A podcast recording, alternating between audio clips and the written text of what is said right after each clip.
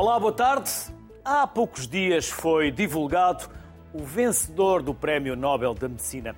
Foi entregue ao biólogo especializado em genética evolucionária, Svante Pabo, pelas descobertas sobre as diferenças genéticas que distinguem todos os humanos vivos de hominídeos extintos e que fornece a base para se explorar o que nos torna exclusivamente humanos.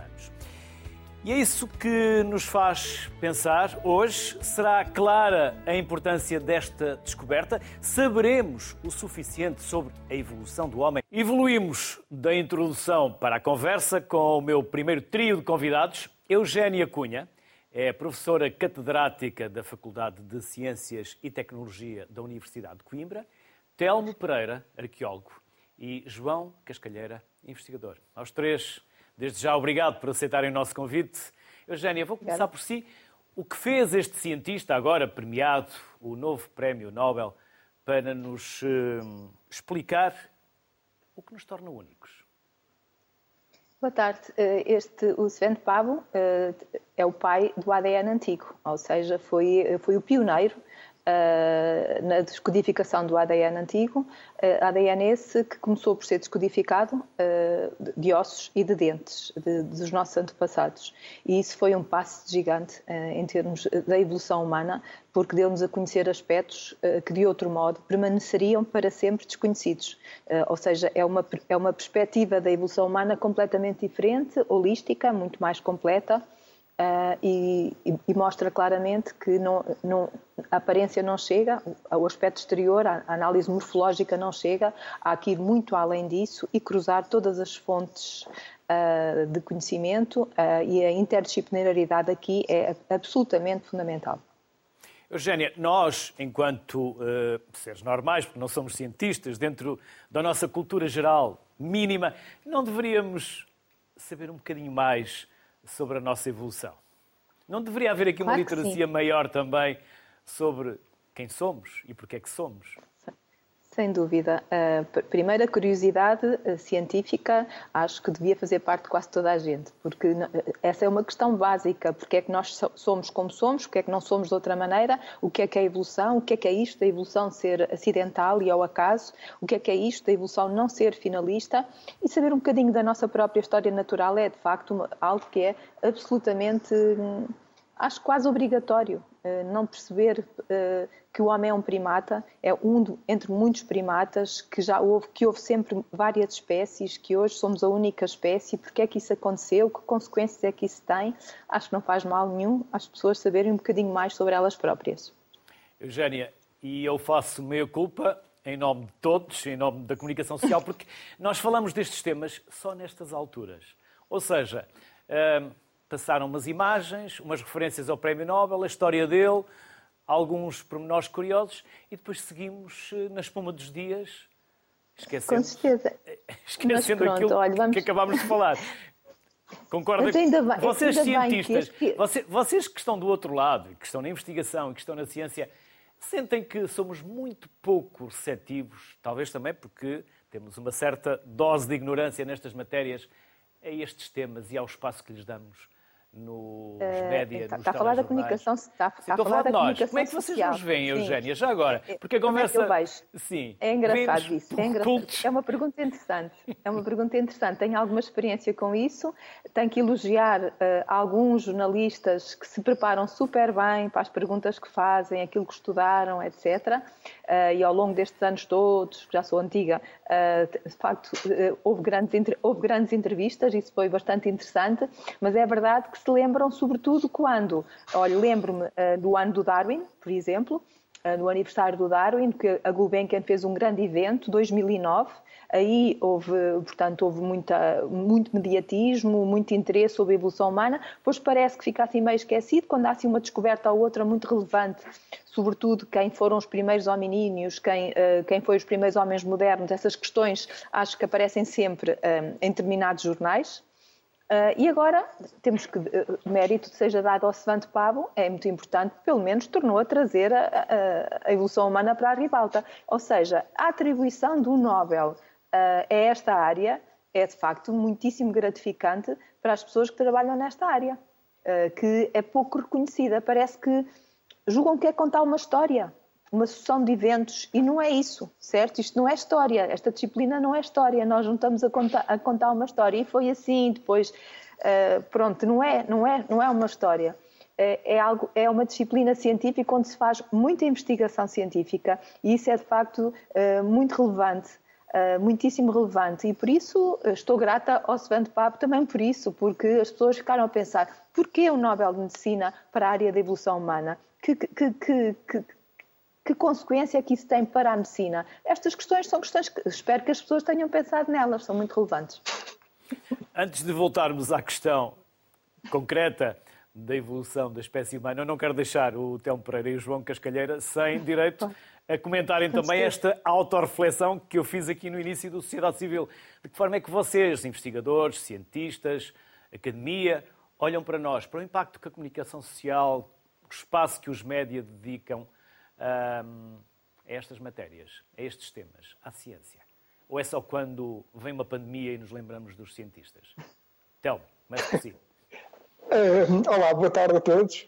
Uh, eu concordo com tudo o que, o que o Eugénio disse, uh, mas também faço aqui uma crítica ao nosso, ao nosso lado, porque fazemos a ciência, mas muitas das vezes esquecemos que ela tem que servir para mais do que para, para, para, para os pares, digamos também assim, tem que ser né, para os outros né? cientistas. Exatamente, e, e de facto nós não fazemos isso, eh, geralmente não fazemos isso bem feito. Eh, devo, devo, devo dizer. Mas já fazem melhor, Telmo. Já fazem melhor. Já vamos fazendo, já vamos fazendo, já vamos fazendo melhor.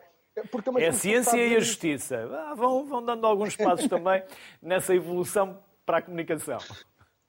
Porque muitas das vezes, e uma coisa que se tornou uh, uh, hábito, felizmente, uh, mas, mas muito recentemente, que são os dias abertos, por exemplo. Dou aqui um exemplo como, como arqueólogo. Temos os dias abertos. Os dias abertos uh, são. Estamos a fazer uma escavação e as pessoas vêm às nossas escavações uh, e temos que falar com elas. Mas temos que falar com elas de maneira que elas entendam o que nós estamos a dizer.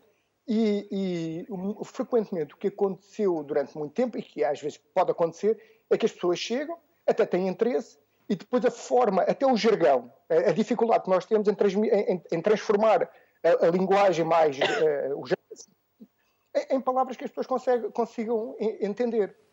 E, e, e, as pessoas chegam, aquilo é tudo muito interessante, é tudo muito giro, mas não percebi nada.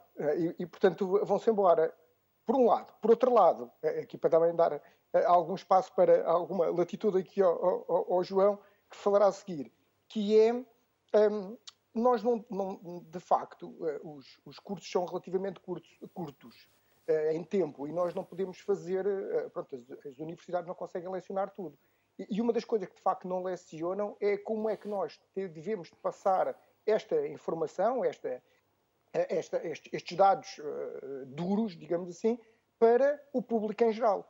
Porque isto acaba por alimentar, quer dizer, se, se nós não soubermos comunicar bem com as pessoas, e comunicar bem com as pessoas é também comunicar bem com a, com a, com a, com a comunicação social, que é, eu tenho aqui uma coisa gira pá, vou fazer uma escavação, nem que se, uh, podem ser coisas nacionais, se a descoberta for, ou internacionais, se forem descobertas grandes, mas às vezes uh, uh, até a imprensa local, para virem, não é? Portanto, e mantermos esta, esta relação. Se fizermos isso, ganhamos mais prática e as coisas correrão melhor e as pessoas aos poucos e poucos, não é? Aquilo vai entrando, pronto, digamos assim. João Cascalheira, concorda com tudo o que dissemos? Discorda? Quer acrescentar? Concordo, concordo. Boa tarde a todos. Concordo em geral com tudo, com tudo aquilo que o Telmo e a Eugénia disseram. Eu acrescentaria talvez, uh, e agora seguindo, seguindo esta linha que, que o Telmo estava, estava a mencionar de, de, dos cursos uh, universitários, eu, eu se calhar dava um bocadinho um passo atrás e ia ao próprio ensino do secundário e do e ensino básico em que os temas são tratados, mas são tratados de uma forma muito superficial é verdade que não há tempo para tratar de tudo na maior parte das vezes, não é? E, portanto, são tratados numa perspectiva uh, uh, uh, histórica e a história é muito grande, não é? E muito em sala de aula, nós João. sabemos. Muito em sala de aula, e, pouco contacto. E, Talvez, talvez, talvez, talvez muito em, muito em sala de aula e, e, faria diferença talvez também começar a envolver mais os investigadores, mais no nosso, no nosso campo, mais os, os antropólogos, mais os, os, arqueólogos nesta, neste, neste ensino. Uh, o Telmo estava a referir os, os dias abertos, são sem facto um veículo muito importante e nós nós, enquanto arqueólogos, notamos muita diferença na, na, comunicação que temos que fazer e, e, na maneira como usamos as palavras e a maneira como nos expressamos para explicar o que é que aconteceu há milhares de anos atrás. mas sim, talvez aquilo que, que fazendo também um bocadinho um meia-culpa, aquilo que nós temos que praticar e, e apesar das coisas terem, terem eh, mudado muito nos últimos anos, aquilo que nós temos que praticar é esta mudança de discurso, esta tentativa de simplificar ao máximo para tentar que as pessoas se interessem e mostrar de facto que há eh, todo o interesse em que as pessoas percebam de onde é que nós viemos, eh, que não, não somos a única, alguns no tempo não fomos a única espécie a habitar o planeta. Portanto, todos esses fatores são muito importantes para nós percebermos até como, quem somos hoje. Eugénia, quando investigamos e quando temos curiosidade e vamos à procura para saber de onde viemos, qual foi a nossa evolução, encontramos algumas certezas, fruto da ciência, obviamente, mas também muitas incertezas do que terá acontecido nestes 70 milhões de anos. Com certeza que sim. Nós estamos não é 70, é 7 milhões de anos, mas uh, é precisamente essa a noção que tem que ser transmitida, que é uh, nada é estanque, ou seja, as pessoas que parece que querem tudo preto e branco. Uh, foi ou não foi assim? Não, estamos felizmente estamos perante uma ciência, a uh, evolução humana, que está sujeita a um ritmo incrível de mudança. O que era certo, por exemplo, há dois, três anos, pode já não ser. Podem ter aparecido fósseis novos, Uh, podem ter sido analisados fósseis à luz de novas tecnologias, uh, o genoma humano, por exemplo, uh, o ADN antigo, outro exemplo, e as posições que nós pensávamos que os nossos antepassados tinham relativamente a nós, ou seja, como é que nos relacionamos todos, pode ser diferente. Uh, e as pessoas têm que ter essa mente aberta, essa capacidade de adaptação. Não fôssemos nós primatas, ou seja, nós, os primatas, são bem-sucedidos devido à sua enorme capacidade de adaptação e flexibilidade. E é essa flexibilidade que nós temos que ter na evolução humana. Ou seja, aceitar, uh, temos que estar sempre atualizados, sempre a ler e uh, não dizer, não nos podemos convencer, foi assim, este viveu, depois deste viveu outro, isto não foi assim. Isto é uma árvore complexa, uma árvore com muitos habitantes uh, e em que as relações entre os vários ramos uh, não são bem estabelecidas e, sobretudo, não conhecemos os inquilinos de todos os ramos. Isso é muito importante. Hum. Telmo, o que é que neste momento seria importante saber para compreendermos melhor o que aconteceu ao longo destes milhões de anos? Quais as ligações? Ah. Quais os ramos das árvores e os inquilinos de cada um desses ramos ou de alguns que ainda são ou estão por, por, por descobrir? Eu, quero dizer, estão muitos. Eh, uma das, uma das eh, características e uma das coisas que nós sabemos, eh, a imagem que as pessoas têm da evolução humana, muitas das vezes é aquela imagem em que se vê o, o, a silhueta de um chimpanzé e depois as várias espécies até ao, ao ser humano atual. Uh, mas a, a, a, verdade é que nós uh, não sabemos muito. Portanto, nós contamos uma história. Oh, pronto, agora aqui, uh, fugindo aqui um pouco ao que a Eugénia e, e o João Mas sim, contamos uma história, claro. Sim, quando as coisas também são contadas como histórias, acabamos por compreendê-las melhor, não é? Exato, mas, eh, mas contamos, mas ela está, está, está um, destruída, porque nós temos é, até um, artigo, que é já tem alguns anos, que é o West Side Story, porque nós sabemos a história, contamos a história com o que sabemos da Europa, não é? E não é de toda a Europa, é de alguns países da Europa e de algumas regiões de alguns países da Europa e da parte do sul e do, da, da parte oriental eh, da África, onde se têm descoberto muitos fósseis e, portanto, a coisa funciona relativamente bem e, e, e, e monta-se a história bem, bem, montada. Mas depois aparecem eh, coisas, aparece um, uma vai-se fazer um projeto eh, na Indonésia, nas ilhas, e depois aparece uma espécie completamente nova. Ou então vai-se para um sítio no ocidente da África, como por exemplo na Nigéria, onde se escava uma, uma gruta e da gruta sai um crânio e aquele crânio não encaixa muito bem eh, no resto, no resto da história. Ou até mesmo, muitas das vezes, na África do Sul, que, que, que, de onde vêm muitos dos fósseis com que se conta essa tal história, perto eh, de uma das grutas eh, mais, que, deu mais, que deu mais fósseis, ali relativamente perto, aparece uma outra gruta com uma quantidade anormal de fósseis e esses fósseis ainda são mais ainda são, são diferentes de, de, de, todos os outros. E portanto um, o que nós sabemos é, nós não estamos a, nós achamos que não estamos a contar mal a, a história mas temos a certeza que, que, faltam uh, faltam elementos uh, importantes e depois temos muitas das vezes um pequeno fóssil às vezes uma pequena mandíbula uns dentes de uma espécie, e aquela espécie representa centenas de milhares de anos ou milhões de anos de uma região imensa, como por exemplo o centro da África, por exemplo. E, e portanto nós sabemos que nos faltam muitas peças para percebermos a imagem, a imagem deste puzzle. João, houve várias espécies a coexistirem ao mesmo tempo. Por que é que agora somos apenas uma espécie a habitar a Terra? Isso é uma muito boa pergunta e acho que é uma das perguntas que nós estamos a tentar uh, resolver uh, ao longo deste, deste, destes últimos anos e, e, provavelmente não vai ter resolução fácil uh, em breve, não é?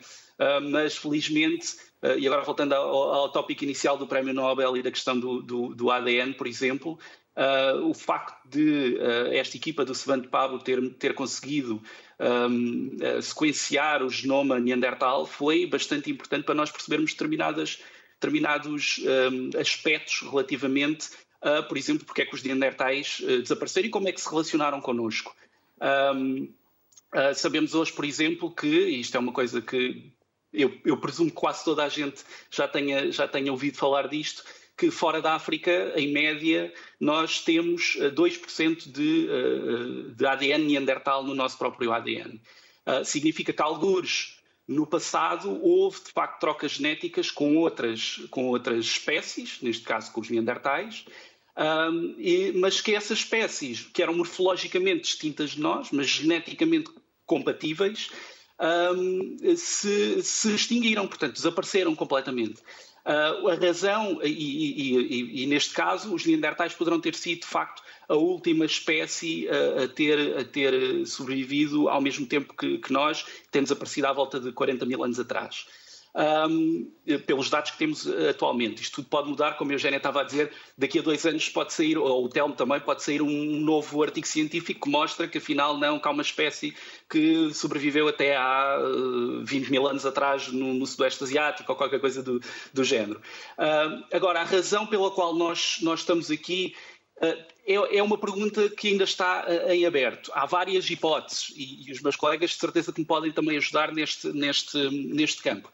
Uh, uma das hipóteses, por exemplo, que, que, que, tem sido bastante explorada é a questão de nós sermos tendencialmente uh, uma, uma, uma espécie que gosta de se, de se movimentar, gosta de migrar, gosta de, de, de, se expandir uh, ah, um, no espaço. E isso pode, pode, comparando, por exemplo, com os Neandertais, que são interpretados como habitando em grupos muito mais pequenos, muito mais isolados uns dos outros, Uh, isto pode ter revelado, pode ter uh, dado origem a que a nossa própria espécie uh, se pudesse ter expandido facilmente, ter arranjado vias de, um, de, um, de, de, se ter um, dispersado, que os neandertais não tiveram, e, portanto, a longo prazo, até mesmo do ponto de vista genético e de, de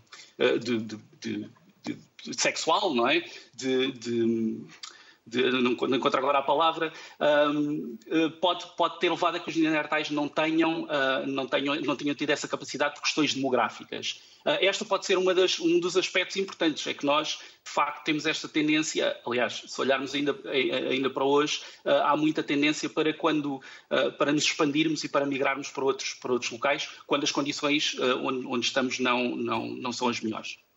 Eugénia, quer acrescentar alguma coisa? É, que quero, quero dizer que cerca de 99% do nosso tempo, na nossa história evolutiva, fomos efetivamente, como o, Telmo, como o João estava a dizer, caçadores-recoletores, ou seja, éramos nómadas, e, é, e foi mesmo isso, os, os, movimentos, a movimentação uh, inerente a esse mesmo facto de ser caçadores-recoletores, que nos levou a colonizar o mundo, Uh, e efetivamente uh, a, a, a, colonização não foi síncrona, uh, houve nem a evolução das espécies, é isso muito importante, não é unilinear, nem foi síncrona de, de, modo algum. E, efetivamente basta haver uma, uma, diferença da taxa de mortalidade devido a uma maior, um sistema imunitário diferente, por exemplo, mais proteção para determinados vírus e bactérias de uns em detrimento dos outros, isso poderá ter levado ao desaparecimento do Neandertal. Deixe-me precisar que uh, há cerca de 50 mil anos uh, existiam várias espécies, não era só o homem moderno, nós, o, o sábio,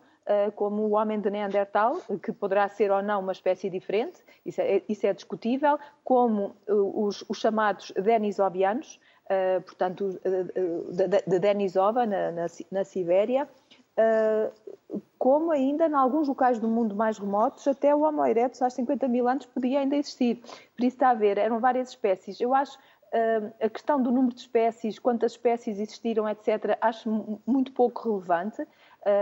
entender melhor esta questão de porque como é que desde os 7 milhões até há 40 mil anos houve sempre coexistência e depois fica só uma, como é que isso acontece? E acho que não tem a ver com supremacia cognitiva, isso já, já se conseguiu, está a ver. A ciência não sabia responder a isso há pouco tempo, mas hoje sabe-se que não havia supremacia cognitiva por parte do sapiens relativamente ao Neandertal. O Neandertal sempre foi uma ovelha ranhosa na evolução humana e fazia-se dele, subestimava-se as suas capacidades cognitivas, certo?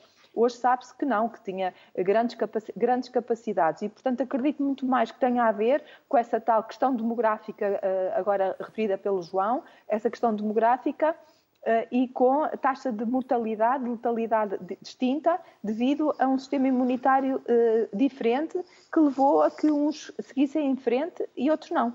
Acho que essencialmente poderá, poderá ter a ver com isso. Telmo, o que aconteceu há 74 mil anos? Ah, pois, há 74. Cara do de facto, há uma, uh, durante, durante muito tempo havia uma ideia que os um, um, quase andarem de mão, a evolução das espécies e a evolução da tecnologia andar de mão dada, mas isso aos poucos e poucos, graças à ciência, também veio vindo a, a ficar a, a ser desmontada essa ideia e uma das coisas interessantes é que, de facto, a nossa espécie já existia e já existia há bastante tempo, eh, mas eh, as, as, ferramentas que produziu durante muitas dezenas de milhares de anos, depois de aparecer no registro fóssil, mantinham-se mais ou menos semelhantes às, às que existiam antes.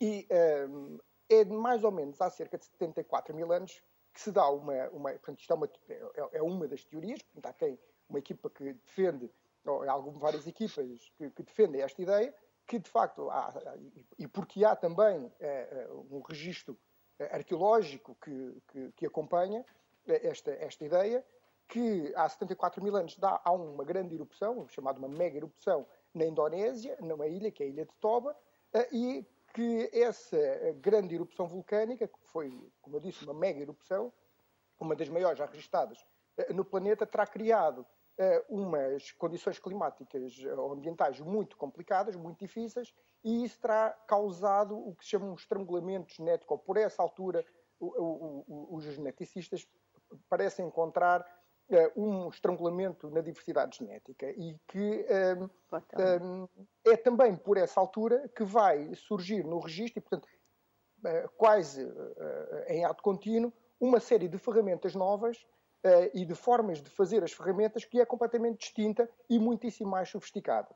Não terá a ver necessariamente uh, com uma superioridade cognitiva, como a Eugénia estava a, a referir, um, não tem, não terá, mas a capacidade já lá estaria.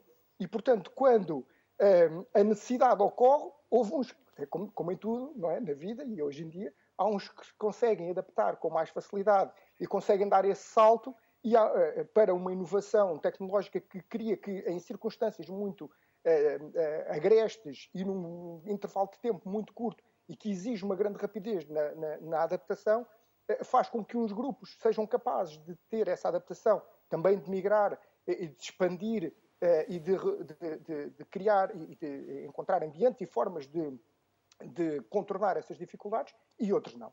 E os que não conseguiram, pois não conseguiram, extinguiram-se ou, ou desapareceram, estes grupos não se extinguiram, atenção, não tem a ver com as espécies, portanto, são grupos que desaparecem, portanto, comunidades que vão desaparecer, um, e, e, há outras que de facto vão sobreviver. É normalmente também por essa altura que vão aparecendo os primeiros registros de um, arte, eh, de adornos uh, e de outros, uh, outras evidências que uh, nós chamamos, em geral, o comportamento humano moderno que durante algum tempo. Também se pensou que era só, era exclusivo do Homo sapiens, daí, né, sapiens, o sábio, lá está, como dizia também o Eugênio há pouco, o sábio, mas que hoje em dia, aparentemente, pronto, temos, sabemos que os neandertais usavam adornos, que eventualmente faziam arte, portanto, existem vários vestígios que parecem comprovar que, que faziam arte e que enterravam os seus mortos, tudo isto características que durante muitas décadas foi, eh, foram apenas eh, eh, atribuídas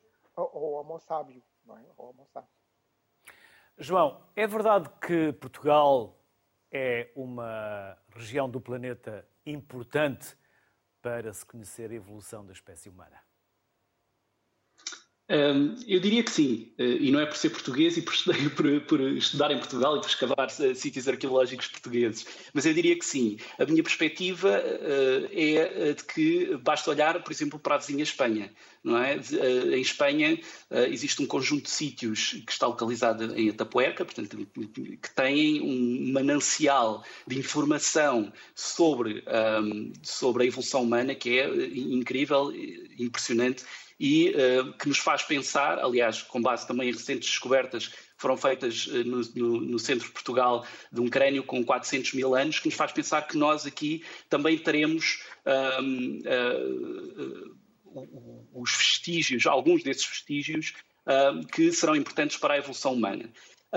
Da perspectiva, de uma perspectiva até fazendo a ligação com a mobilidade e com a questão de como é que nós, uh, a partir da África, ocupamos o, o, os restantes, o resto do planeta, não é? Uh, se pensarmos uh, na Península Ibérica e em Portugal, e se pensarmos nesta questão dos neandertais Homo sapiens, sapiens basta pensar que se a entrada for, foi pelo leste, significa que este terá sido o último local uh, a ter sido ocupado no, na Europa continental por uh, Homo sapiens sapiens e ao que tudo indica, terá sido aqui que subsistiram os últimos neandertais da Europa, portanto, do, do, do mundo, uh, se assim quiser.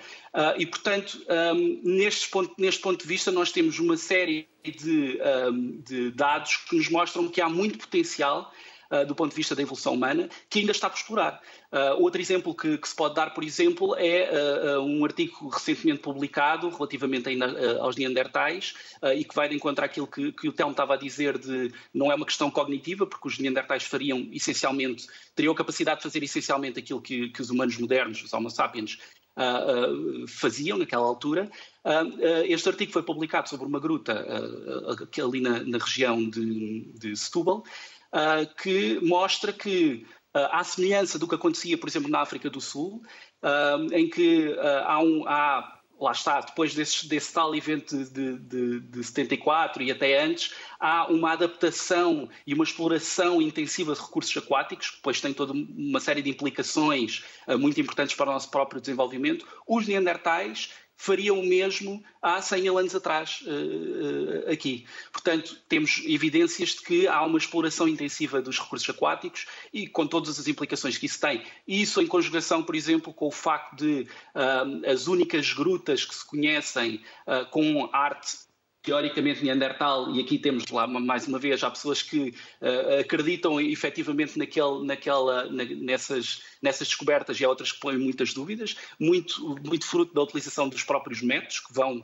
vão de certeza no futuro serem eh, melhorados e, e, que vão trazer novas respostas e novas evidências para isto, mas uh, são grutas espanholas que mostram de facto, uh, grutas aqui na Península Ibérica, que mostram de facto que os neandertais poderiam, uh, poderiam ter feito arte tal qual os seus, os seus primos mais próximos, os humanos modernos. Naturalmente, este, todo este conjunto de dados que nós temos, que são dados que ainda estão em construção, mostram que Portugal, a Península Ibérica em geral, é uma região muito importante para nós compreendermos determinados aspectos da evolução humana.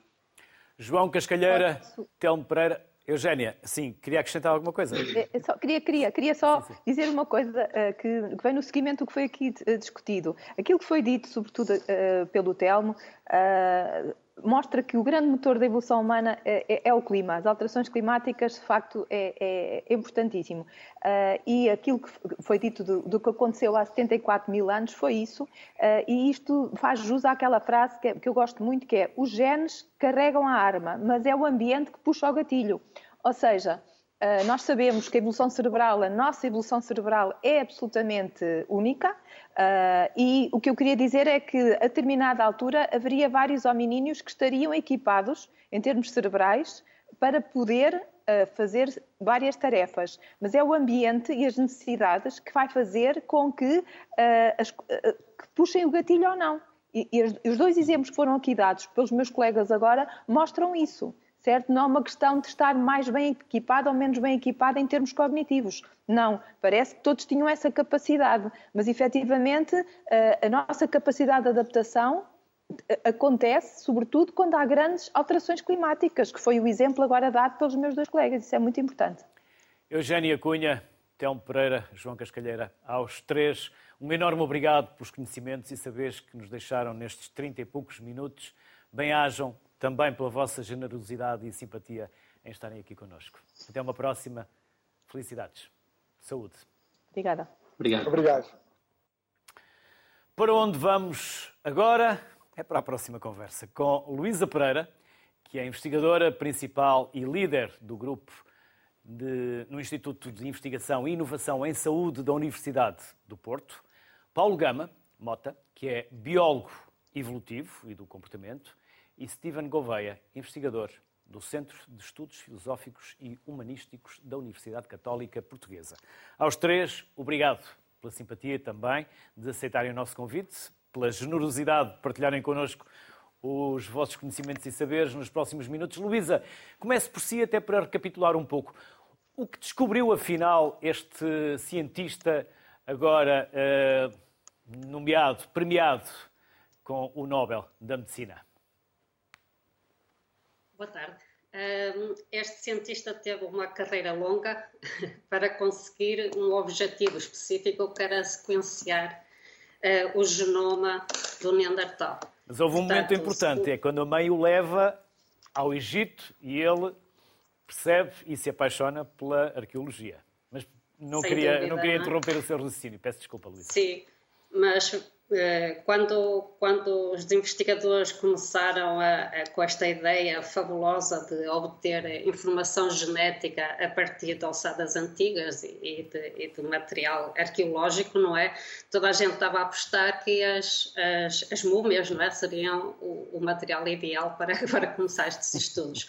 Mas realmente o, todo o tratamento que era efetuado ao, ao, aos órgãos e ao organismo mumificado leva completamente ou quase completamente à destruição do material biológico. Portanto, até, até se revelaram que seriam muito má muito más amostras para, para fazer estes estudos de DNA antigo, não é? Uh, este, este, investigador, para conseguir esse objetivo, teve que primeiro haver um grande desenvolvimento de toda a tecnologia. Uh, e, e, tecnologia que realmente é a tecnologia de sequenciação, é aquela que nos permite saber um, ah, a sequência das quatro bases que constituem o, o, DNA, não é? Toda a gente quase já ouviu falar, o A, o C, o B e o T. Portanto, com este alfabeto muito pequeno, uh, os genomas, que são muito extensos, o nosso tem cerca de 6 mil milhões de, de, destas letras, não é? Tem imensa informação.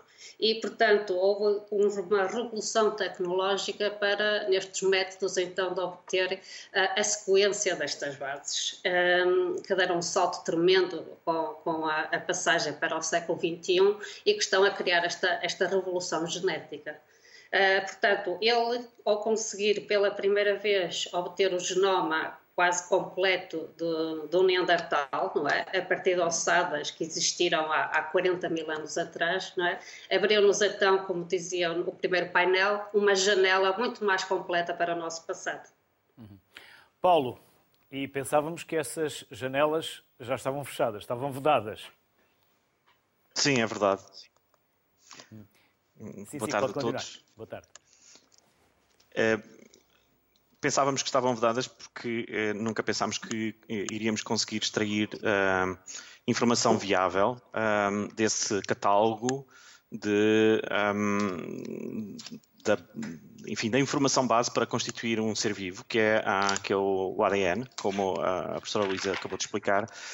E, e, aquilo que o Svan Pablo, uh, ou Pablo, uh, conseguiu fazer foi uh, realmente, através de uma quantidade enorme de trabalhos, um, que foram superando uma e outra e outra e outra dificuldade, um, conseguirem extrair quantidades muito pequenas uh, de sequências, porque elas vão, vão se fragmentando. O DNA é uma molécula muito estável, mas apesar disso, com o tempo, vai-se fragmentando, vão-se partindo em bocados cada vez mais pequenos. E, portanto, nós podemos imaginar a, informação que está num livro uh, e em que as páginas começam a ser arrancadas uh, e depois começamos a ter, uh, inclusivamente, frases cortadas e, e o trabalho era o trabalho de tentar primeiro conseguir ler essas sequências, e, e aí havia um, um, problema de purificação, uh, porque uh, elas iriam estar contaminadas com imenso DNA de outros organismos e quando se fosse fazer a amplificação, uh, tudo isso viria. E, portanto, uma das primeiras tarefas mais difíceis de todas foi a de conseguir perceber aquilo que era o DNA do, do, neste caso, do Neandertal ou do antepassado humano. Um, eh, que estava no material, material ósseo do, do, qual se conseguiram extrair algumas amostras, do resto de bactérias, de seres vivos atuais, eh, de seres humanos atuais. Eh, e, e o que é extraordinário é que eles conseguiram. Ele conseguiu.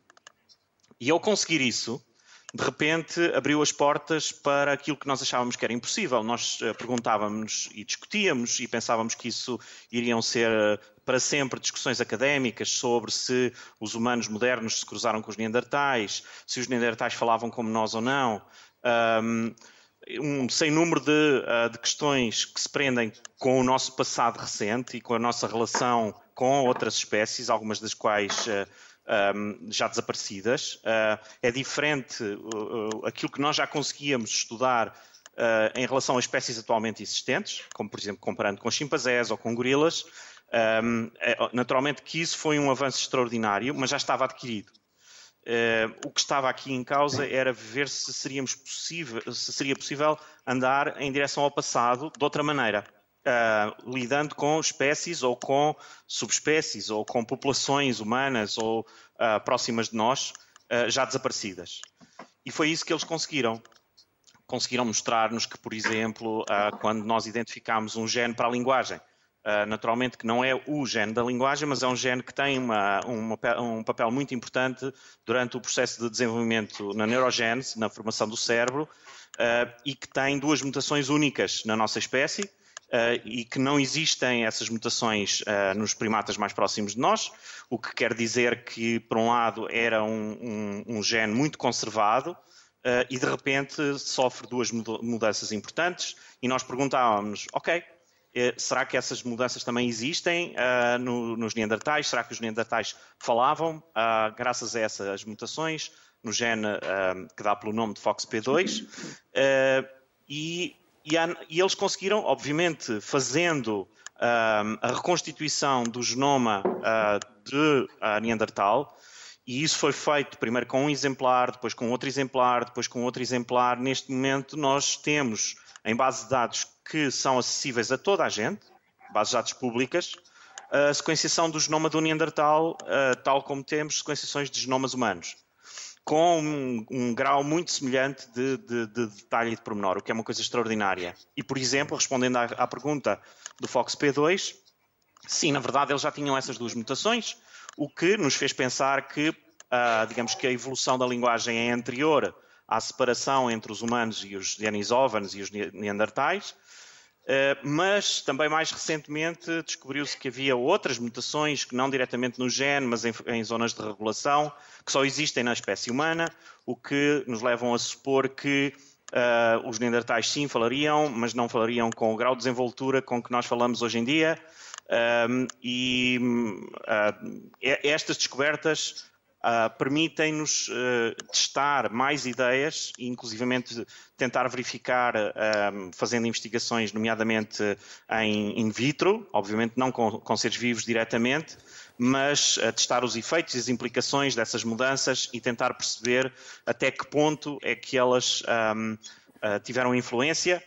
Uh, também foi com o Svante Pab que nós descobrimos que uh, uma parte de nós transporta genoma de Neandertais, ou seja, cruzaram-se. Esse cruzamento teve enorme impacto porque terá acontecido em populações pequenas, que depois cresceram e expandiram e que transportaram consigo uh, uma parte, portanto, cerca de uh, 1 a 2, 1 a 4% do genoma de qualquer ser humano, especialmente das populações fora da África, uh, porque esse cruzamento aconteceu fora da África, mesmo à saída, transportam a genoma neandertal e ainda recentemente também a equipa do Savant Payable uh, mostrou que, por exemplo, um dos variantes que afeta uma resposta imunológica uh, diminuía os efeitos do Covid uh, nas populações que transportavam esse, esse variante.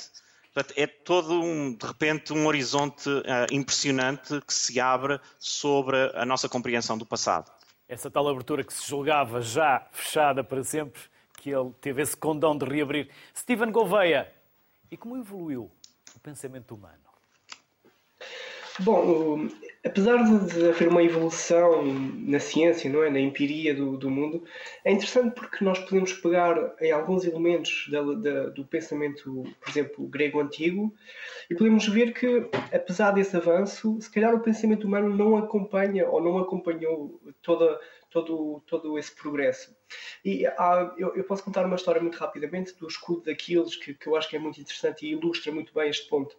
O escudo daqueles muito sucintamente aparece descrito na Ilíada de Homero, eh, no livro oitavo, e nesse escudo nós vemos uh, ilustrações de casamentos, de guerras, de um caso judicial, de agricultura. Uh, curiosamente, este escudo foi depois recriado fisicamente no, no, século XIX por um escultor muito famoso, o Angelo Monticelli, e, e é muito interessante porque nós hoje em dia ainda temos casamentos, ainda temos guerras, ainda temos agricultura e por isso, apesar, nós podemos concluir então que apesar do, progresso da materialidade do mundo, eh, de facto a materialidade do pensamento humano não tem acompanhado tanto eh, esse, esse, esse avanço.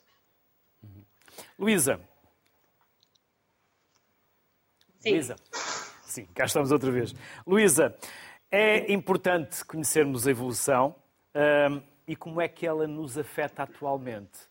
Eh, a Luísa ouviu o primeiro painel, os outros dois não conseguiram ouvir porque nós não, tínhamos, não temos vias disponíveis para todos, mas, Luísa, é importante percebermos tudo aquilo que aconteceu nestes milhões de anos para percebermos exatamente aquilo que somos e depois logo se verá aquilo que seremos no futuro, porque a tecnologia incorporada no corpo eh, vai mudar radicalmente aquilo que nós somos atualmente. Sem dúvida, não é? Nós somos o que há, muita gente que não gosta do, do, que eu vou dizer, mas, mas nós somos basicamente o que o nosso ADN é, dita, não é? E da sua interação com, com o ambiente, como muito bem lembrou o primeiro painel, não é? Uh, todas as alterações climatéricas foram um dos principais motores para, para a nossa adaptação e para a nossa evolução. Uh, portanto, é com os desafios do, do meio ambiente uh, que nós somos expostos a novos patogénios, uh, que nós somos expostos a novos metabolitos que podemos aproveitar ou não dos alimentos e, portanto, no fundo, não é, a nossa genética não está interligada com estas ações ambientais e é isso que nos leva a evoluir e a responder aos desafios, aos desafios que, que a natureza nos vai colocando. Não é? Uh, portanto, nós já temos então esta capacidade tecnológica para sequenciar uh, milhares de amostras humanas e cujo, cujo estudo nos permitirá obter imensa informação sobre a nossa informação passada. E essa informação que, que foi, não é, é no fundo crivada por todos, por todos estes mil, milénios de, de, de, evolução que nós tivemos, ajuda-nos com certeza a interpretar muito dos desafios atuais e futuros, não é? E como, e como talvez aproveitar essa, esse conhecimento para, para nos dar novas, novas capacidades e novas armas de resposta, não é? O Paulo foi diretor do Museu de Ciência da Universidade de Coimbra. Paulo, o público em geral, o cidadão comum, procura um museu para saber um pouco mais de ciência e do seu passado? Ou vamos muito pouco ao, ao museu e deveríamos ir mais?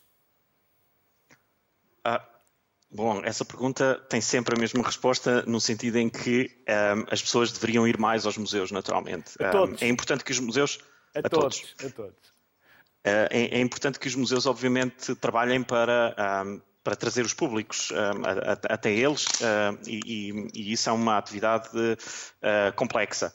Uh, mas, naturalmente, que a minha experiência dizia-me que as pessoas visitam os museus por curiosidade. As pessoas têm uma, uma genuína curiosidade de saber e de conhecer, uh, e o conhecimento científico, um, que é muitas vezes uh, difícil, muito complexo, uh, tem que ser traduzido de forma a torná-lo um, acessível e entendível por, por parte das pessoas. E, e, naturalmente nós fizemos imenso esforço nesse sentido e acho que com, com muito sucesso também. os museus de ciência foram ganhando uma importância progressiva na vida das pessoas, especialmente no contacto com os mais jovens, e ajudar, digamos assim, a construir uma sociedade mais culta, mais informada, Uh, e mais capaz de compreender um conhecimento que está em crescimento extremamente acelerado. Nós, na verdade, temos hoje uma dificuldade em acompanhar o, desenvolvimento do conhecimento. Por outro lado, eu acho que em todas as áreas tem vindo a aumentar a nossa capacidade de compreensão das questões fundamentais.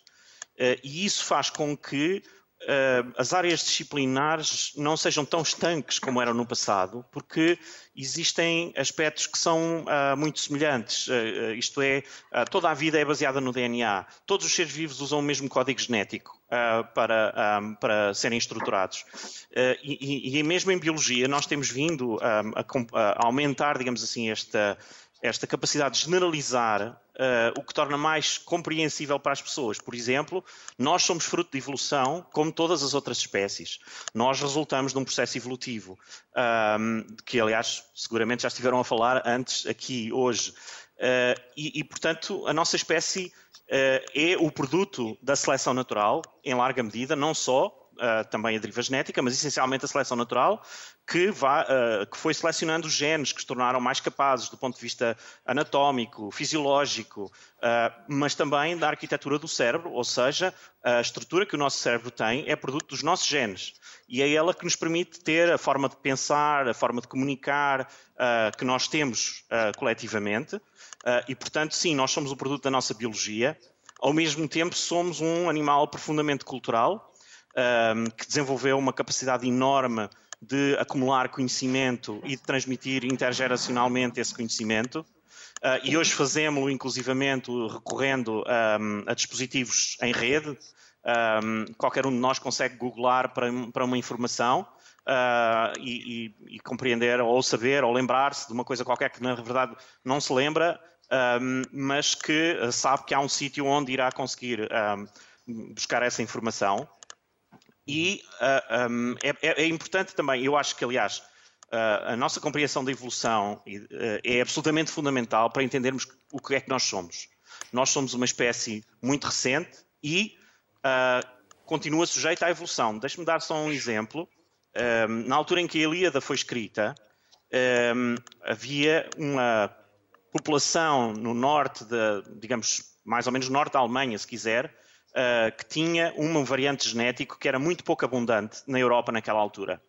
Um, esse variante genético uh, confere tolerância um, à lactose, chama-se a persistência da lactase.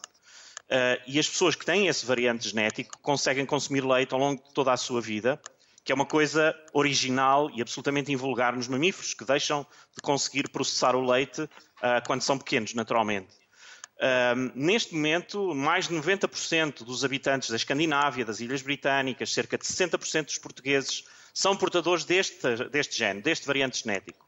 Uh, e, e, existem hoje estudos que mostram, e estão a mostrar todos os dias, que nós continuamos a evoluir. A nossa espécie continua a sofrer processos de evolução, de diversificação. Portanto, a evolução não é uma coisa do passado, é uma coisa do presente e que, e que será também do futuro.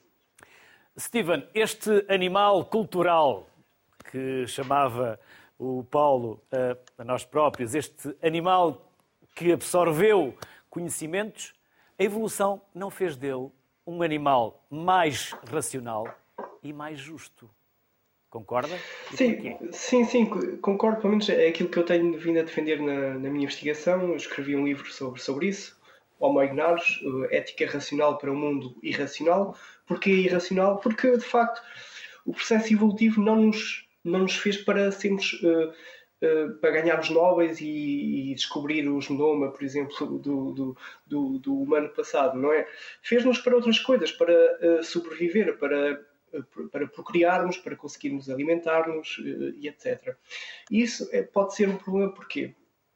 Porque nós, de facto, temos eh, problemas muito sérios de justiça que precisamos resolver. Por exemplo, as alterações climáticas, não é? O facto de estar alicerçado no processo democrático que exige a participação, que exige a participação de, de, de toda a gente, de toda a sociedade, é, é de facto um fator que nós temos que pensar muito bem. Além disso, eu acho que uh, o Paulo dizia que nós somos resultados da, da evolução e da biologia, mas de facto uh, eu acho que estamos a chegar a, a, um nível do estágio humano em que isso vai deixar de acontecer, no sentido em que nós, por exemplo, com todo o conhecimento que adquirimos da, da, da investigação do, do, do, presente Nobel da Medicina, por exemplo, essa investigação tem valor por si mesmo, mas também tem um valor instrumental, não é? De criar tecnologia para alterarmos depois, de facto, hum, esta, esta situação existencial em que nós nos encontramos presos à nossa biologia.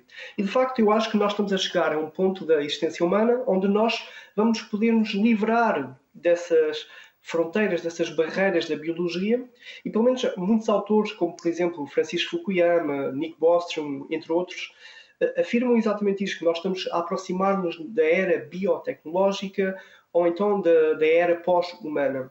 E neste debate há, há duas posições uh, centrais, não é?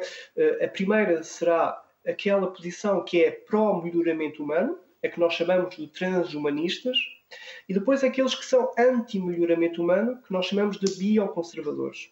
Mas eu penso que seja como for, seja qual for a nossa posição preferida, eu acho que é um facto uh, da, da materialidade do mundo que, que, que, esta biotecnologia vai de facto emergir e vai de facto redesenhar as fronteiras da, da existência humana. E, e, só para acabar, eu acho que o ponto central é também perceber que, por exemplo, o envelhecimento, que é uma coisa natural, não é, do processo biológico, nesta, numa posição mais transhumanista, é visto como uma espécie de maleita existencial que deve ser eh, combatida, não é?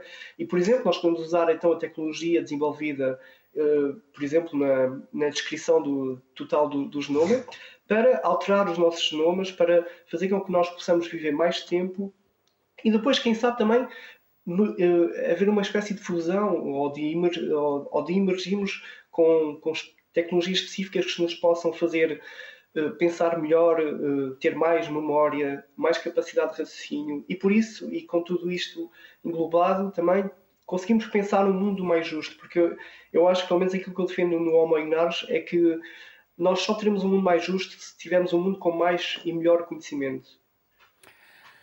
Steven Gouveia, Paulo Gamamota, Luísa Pereira, muito obrigado por mais 30 minutos de conhecimentos e saberes, como disse há pouco, generosamente partilhados connosco e com quem está lá em casa.